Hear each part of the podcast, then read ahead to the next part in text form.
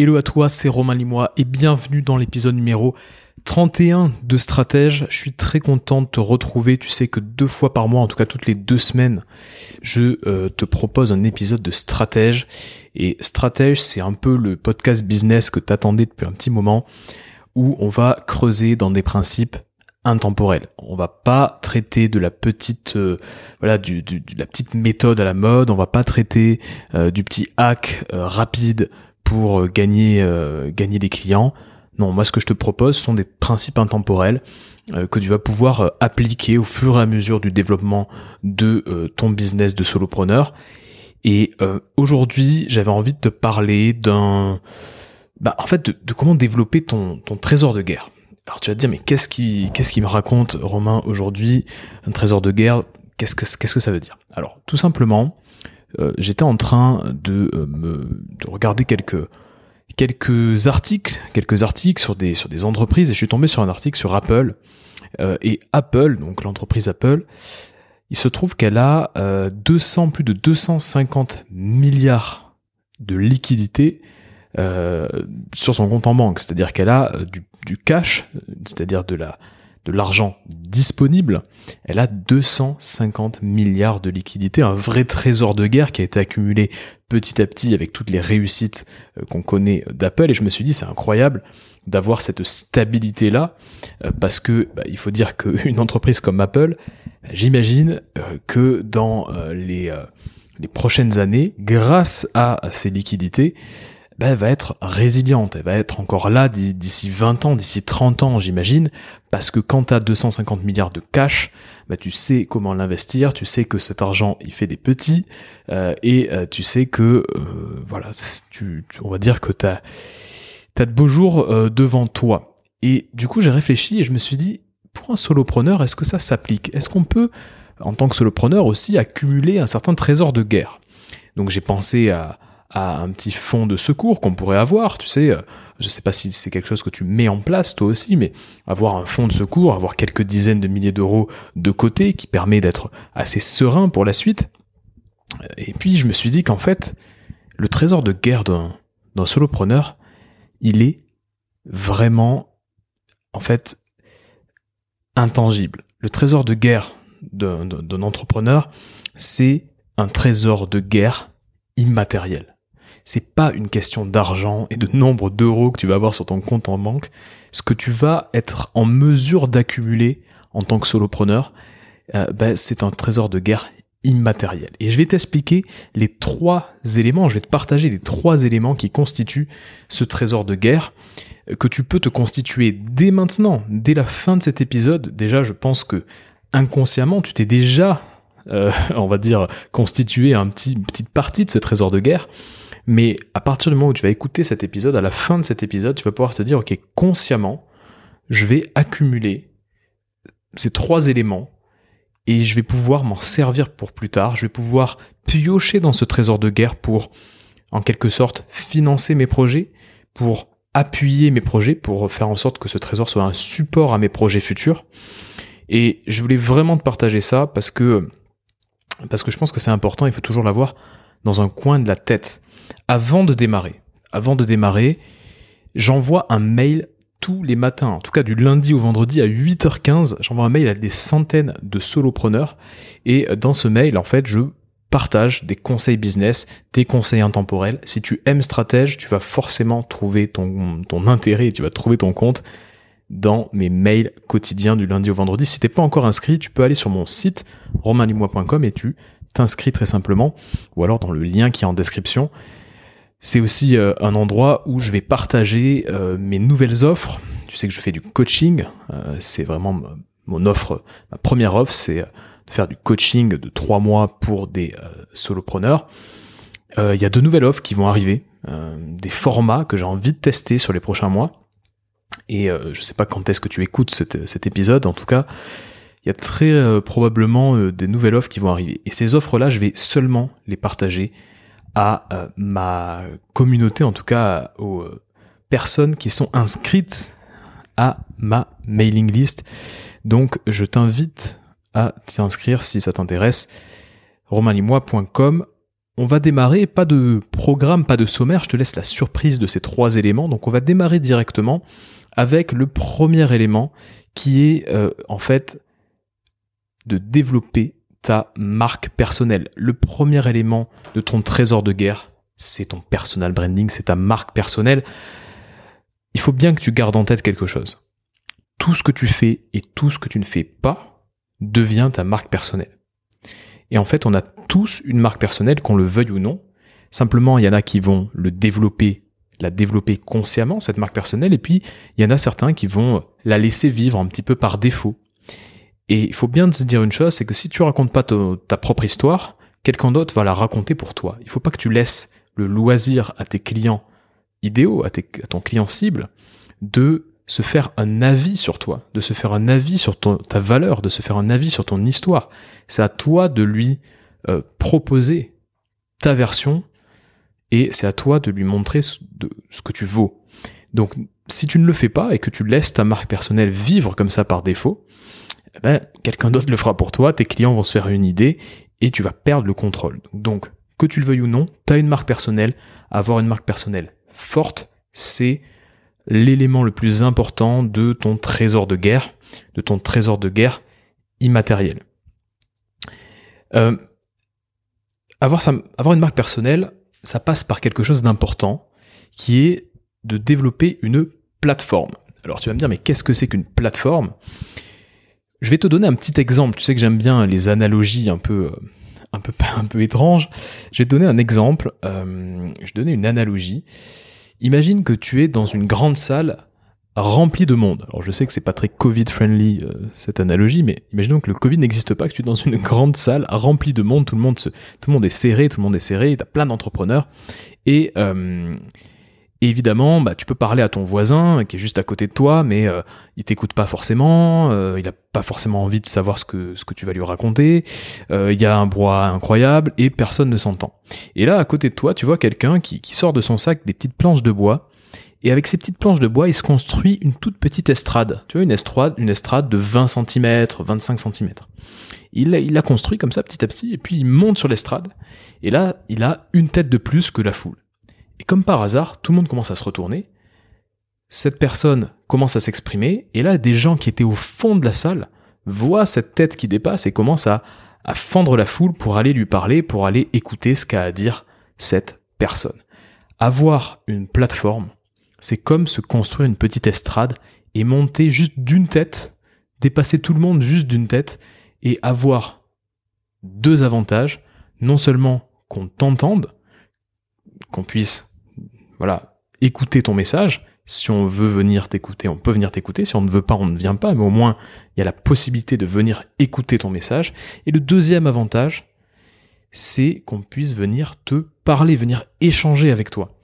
Et donc, c'est important d'avoir cette plateforme. Alors, comment ça se matérialise pour toi euh, dans le monde de l'entrepreneuriat?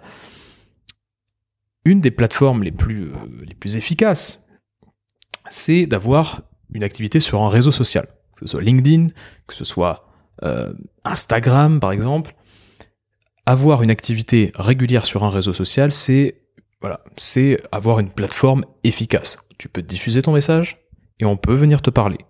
Avoir une newsletter aussi. Tu peux diffuser ton message et on peut venir te parler. Avoir une communauté fermée. Il y a plein de personnes qui ont des communautés d'entrepreneurs thématiques. Et euh, ces communautés-là, ce sont des plateformes aussi, où tu peux diffuser le message que tu veux et on peut venir te parler. Donc c'est important que tu te constitues une plateforme et euh, à travers cette plateforme, euh, c'est important que tu crées ce qu'on pourrait appeler un patrimoine de contenu. Un peu comme ton patrimoine, tu sais, le patrimoine qui est soumis à l'ISF, euh, le patrimoine immobilier ou mobilier. Eh ben, ton contenu, ça reste aussi un patrimoine. Quand je dis c'est important que tu t'exprimes, bah, t'exprimer, c'est créer du contenu. Et, ton contenu, c'est quelque chose qui va s'accumuler dans le temps. J'ai fait plein, plein d'épisodes sur euh, le fait que le contenu a un effet cumulé. Et effectivement, il y a un effet cumulé qui est important, et donc l'effet cumulé te permet petit à petit de te constituer un patrimoine qui va payer des dividendes dans le temps. Donc les deux éléments d'une bonne marque personnelle, c'est à la fois une plateforme et à la fois un patrimoine de contenu qui va bah, petit à petit se prendre, de la valeur dans le temps. Est-ce que tu connais Jean de Laroche-Brochard Jean de Laroche-Brochard, c'est quelqu'un de très intéressant je voulais t'en parler parce qu'en fait, c'est quelqu'un qui a une marque personnelle vraiment impactante. Jean de Laroche-Brochard, c'est le, bras droit, on va dire, de Xavier Niel. C'est la personne qui va gérer tous les, tous les investissements start-up de Xavier Niel. C'est-à-dire que quand Xavier Niel a envie d'investir dans une start-up française ou francophone, euh, il passe par son entreprise qui s'appelle Kima Venture. Et Kima Venture est dirigé par Jean de la Roche-Brochard. Jean de la Roche-Brochard, la première fois que j'ai entendu parler de lui, il travaillait pas du tout pour Xavier Niel. La première fois que j'ai entendu parler de ce mec, il travaillait pour The Family. Tu sais, The Family, Oussama Hamar, énorme fonds d'investissement pour start-up euh, parisien. Euh, ça perd un petit peu de, vitesse aujourd'hui, mais c'est une entreprise qui a marqué son, temps. Euh, il travaillait pour The Family, il était salarié chez The Family. Il aidait notamment les startups à lever des fonds. C'était un peu sa spécialité de lever des fonds. Et à l'époque déjà, il avait une marque personnelle. Il avait une marque personnelle vraiment forte. Et ce qui m'a toujours marqué avec ce Jean-Laurent Brochard, c'est que sa marque personnelle est toujours au service de son projet du moment.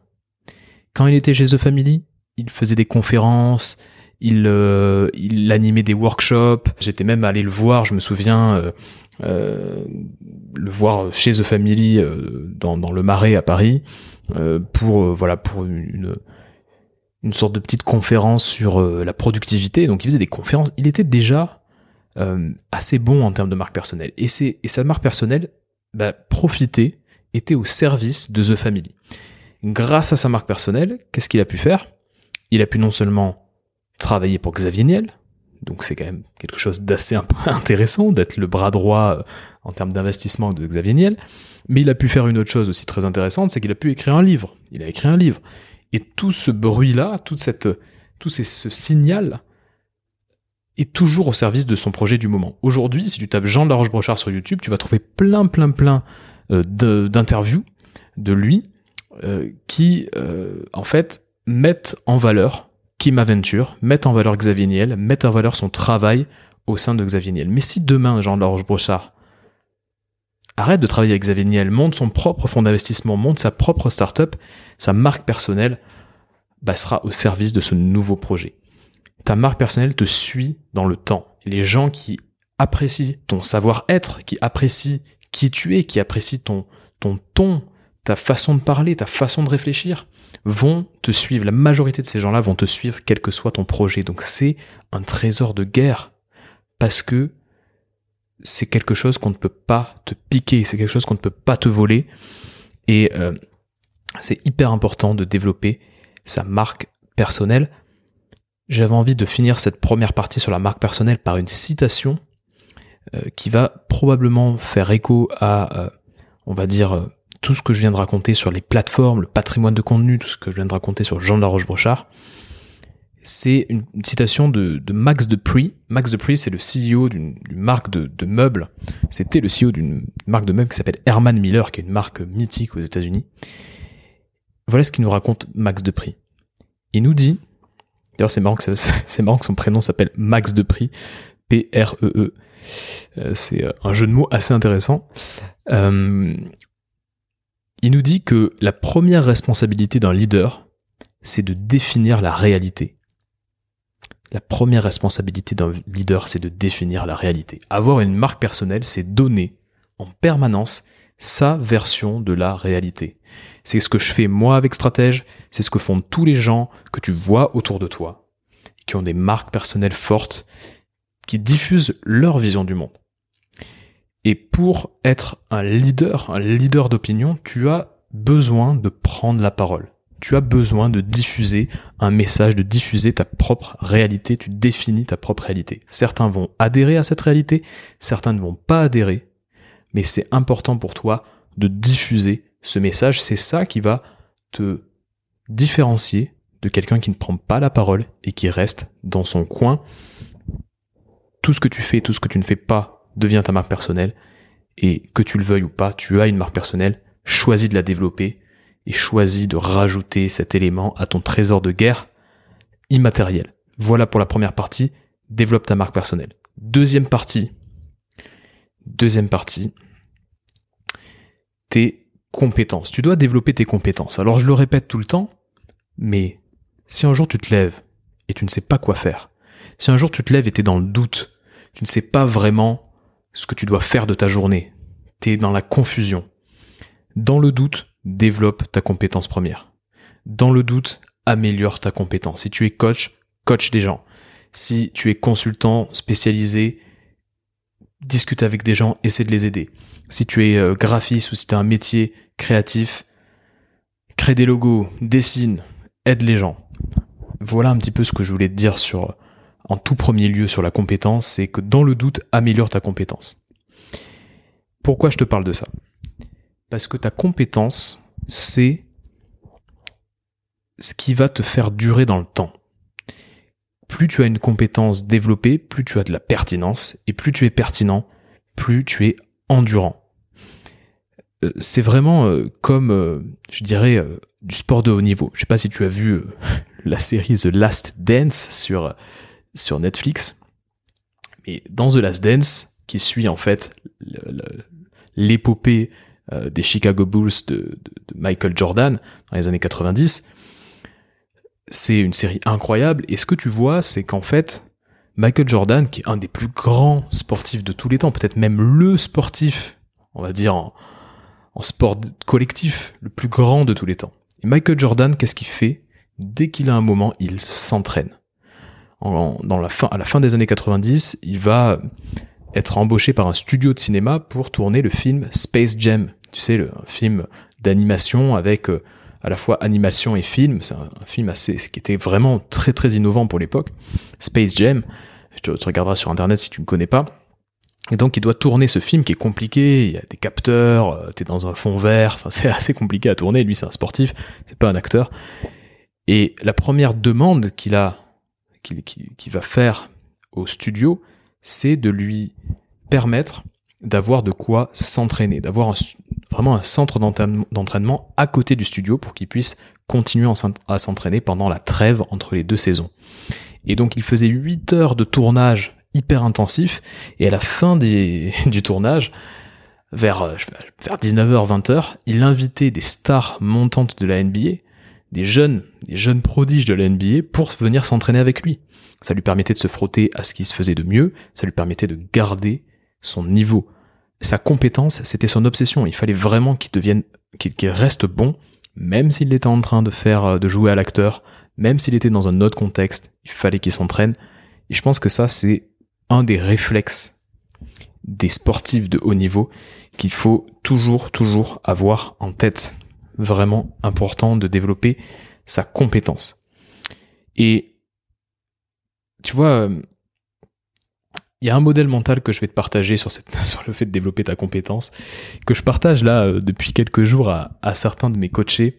Euh, et c'est un modèle mental qui, moi, m'a mis une claque énorme. Et je m'en souviendrai toujours. Et je pense que, et je pense que je me dois de te le partager. Ça serait, serait trop égoïste de ma part de me garder ce modèle mental pour moi.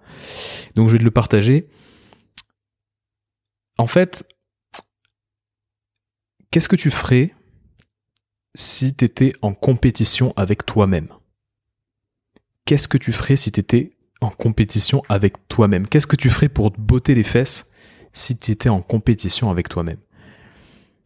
Ça, c'est un modèle mental vraiment puissant. Parce qu'en fait, personne ne connaît mieux tes faiblesses que toi-même. Et donc, je suis sûr qu'au moment où tu es en train de m'écouter et que tu réfléchis à cette phrase, qu'est-ce que je ferais si j'étais en compétition avec moi-même, s'il y avait un compétiteur et que c'était moi-même, je suis sûr qu'à ce moment-là, maintenant là, tu as déjà quelques idées qui te viennent. Je suis sûr qu'à ce moment, à ce moment précis, tu te dis ah, peut-être que je ferais ça. Tiens, peut-être que j'augmenterai mes tarifs. Tiens, peut-être que je créerai plus de contenu. Peut-être que j'améliorerai plus ma compétence. Une des réponses, c'est que probablement que si tu étais en compétition avec toi-même, tu essaierais de devenir meilleur dans ta compétence. Il y a plein d'autres réponses, je te laisse réfléchir à ça qu'est-ce que tu ferais pour te botter les fesses si tu étais en compétition avec toi-même? Dernier point sur la compétence, qui est peut-être un des éléments les plus importants de ce, ce trésor de guerre immatériel. Dernier point, c'est le fait que bah, pour euh, améliorer tes compétences, il faut que la pratique de cette compétence, soit délibérée. Tu vois, moi, j'ai beaucoup de, situations euh, en coaching où euh, bah, je peux parfois partager un petit peu mon avis sur certains sujets, et je me rends compte que c'est jamais aussi puissant que quand mon coaché ou la personne que j'accompagne, l'entrepreneur que j'accompagne, c'est jamais aussi puissant que quand cette personne-là arrive à trouver ses propres conclusions, arrive à mettre le doigt sur ses propres limites, arrive à prendre une décision consciente, personnelle, de s'améliorer sur certains sujets. C'est toujours important que ça soit délibéré, que ça soit une envie personnelle, pas parce qu'on te dit de faire quelque chose, pas parce que tout le monde autour de toi fait la même chose.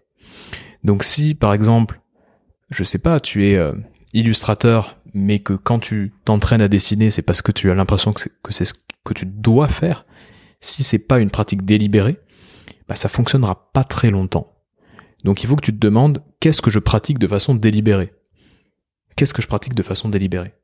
Qu'est-ce qui est un jeu pour moi et qui constitue peut-être quelque chose d'un peu compliqué, du travail pour les autres? La pratique délibérée, c'est c'est une notion importante parce que c'est une notion où il faut te dire que la pratique est délibérée quand le résultat de cette pratique est incertain. Tu vas travailler quelque chose et tu sais pas pourquoi en fait tu le travailles, mais juste parce que tu as envie de le faire quoi. T'as juste envie de le faire. Et tu sais, c'est pas parce que tu gagnes quelque chose à la fin, c'est pas parce qu'on t'a dit que si euh, tu euh, faisais X, t'allais avoir telle récompense. Non, tu le fais parce que tu as envie de le faire. Le résultat est incertain, le résultat est inconnu, mais tu le fais quand même. C'est pour ça que les meilleurs guitaristes, bah, sans savoir pourquoi, ils ne peuvent pas continuer une journée, ils ne peuvent pas passer une journée sans prendre leur guitare et, jouer, juste parce que bah, ils ont envie de le faire. Pareil pour le piano, pareil pour n'importe quel art, pareil pour n'importe quelle compétence.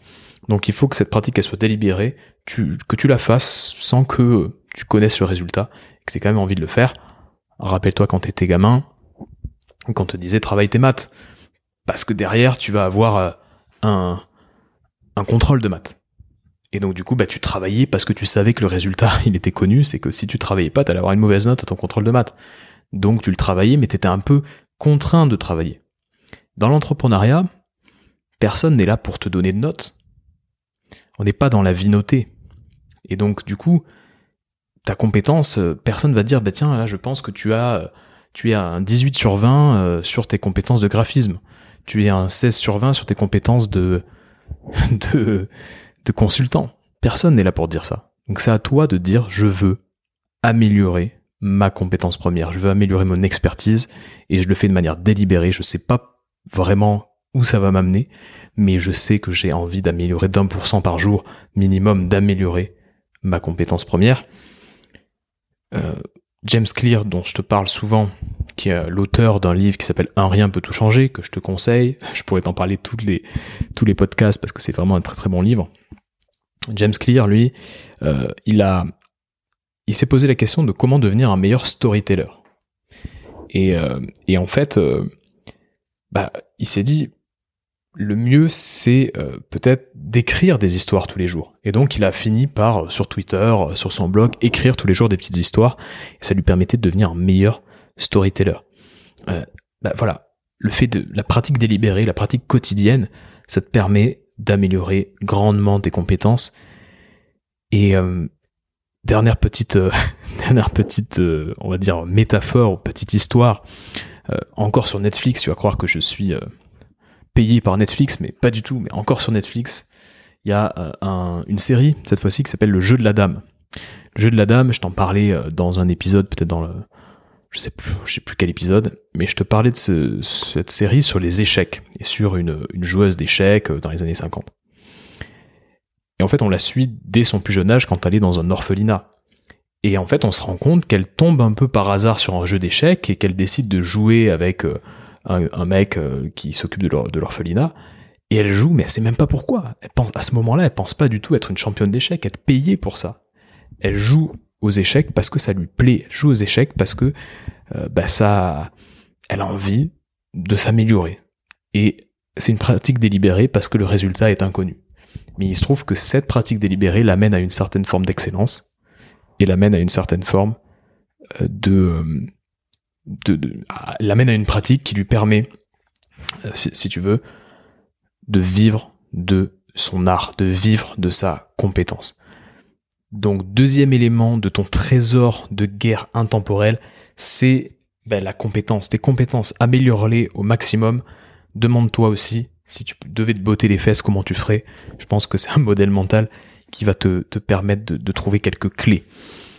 Troisième et, troisième et dernier élément de euh, ben, ce trésor de guerre intemporel que tu dois euh, te constituer, euh, trésor de guerre immatériel plutôt, intemporel aussi, mais surtout immatériel, c'est tout simplement de développer ton réseau.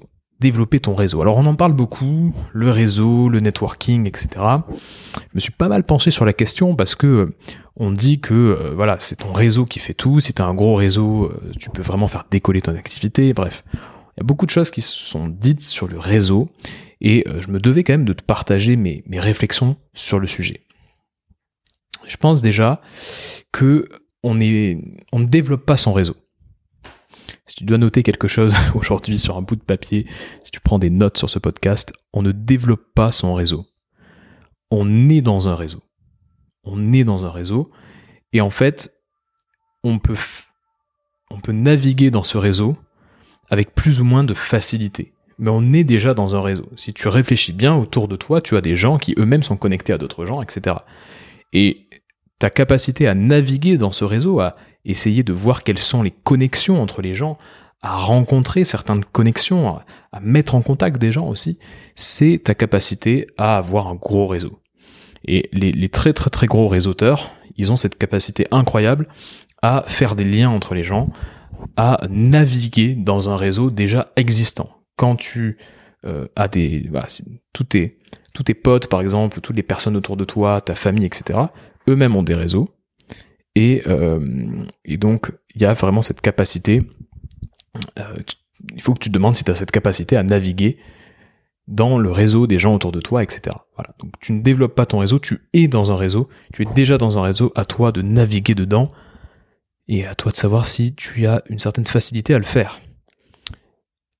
Il y a une notion importante aussi, c'est que trop peu de personnes sont des ce que j'appelle des super connecteurs. Ça veut dire quoi un super connecteur Ça veut dire qu'en fait, c'est quelqu'un qui se rend compte que dans son réseau, il y a deux personnes qui auraient tout intérêt à se rencontrer, en tout cas à échanger. Et donc cette personne-là va demander à l'un s'il veut rencontrer l'autre, et demander à l'autre s'il veut rencontrer l'un, et les mettre en contact. Des super connecteurs, il n'y en a pas beaucoup, parce qu'en fait, on se dit que le gain d'être un super connecteur, il est assez faible puisque finalement, toi, tu ne rencontres personne, mais tu mets juste en contact des gens. Alors qu'en fait, être connu comme un super connecteur, c'est ce qui peut t'ouvrir beaucoup, beaucoup de portes. J'ai fait pas mal d'efforts sur ce sujet-là ces derniers mois. J'ai commencé à mettre en contact des gens. J'ai commencé aussi à mettre en contact certains entrepreneurs que j'accompagnais qui avaient des intérêts communs. Et donc c'est assez dingue de pouvoir se dire que bah, les différents entrepreneurs avec différents, euh, différents business bah, pouvaient trouver un intérêt à discuter ensemble. Mais si tu te poses la question de comment développer ton réseau, déjà, avant toute chose, demande-toi, est-ce que je peux connecter des gens? Est-ce que je peux connecter des gens entre eux? C'est plus facile et finalement, c'est comme ça que tu vas peut-être le développer plus rapidement, ton réseau. Deviens un super connecteur, c'est très sous-estimé parce qu'on a l'impression qu'on gagne rien, mais en fait, sur le long terme, on gagne beaucoup à être un connecteur. Et dans la même lignée que le fait de devenir un superconnecteur, essaie d'identifier les superconnecteurs autour de toi. Ils sont là, ils sont autour de toi.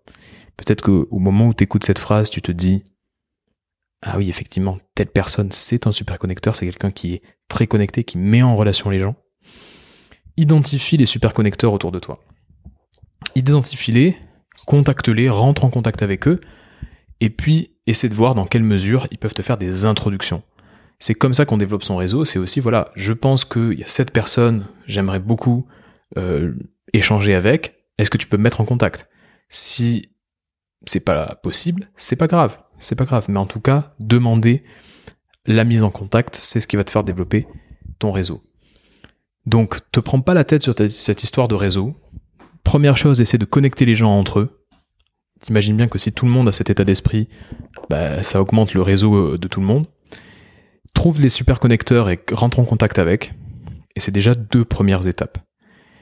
Ensuite, évidemment, avoir un bon réseau, t'entourer d'autres entrepreneurs qui ont les mêmes problématiques que toi, euh, faire partie d'un mastermind, faire partie d'une communauté en ligne, euh, faire partie de voilà d'un groupe d'entrepreneurs, c'est toujours toujours intéressant.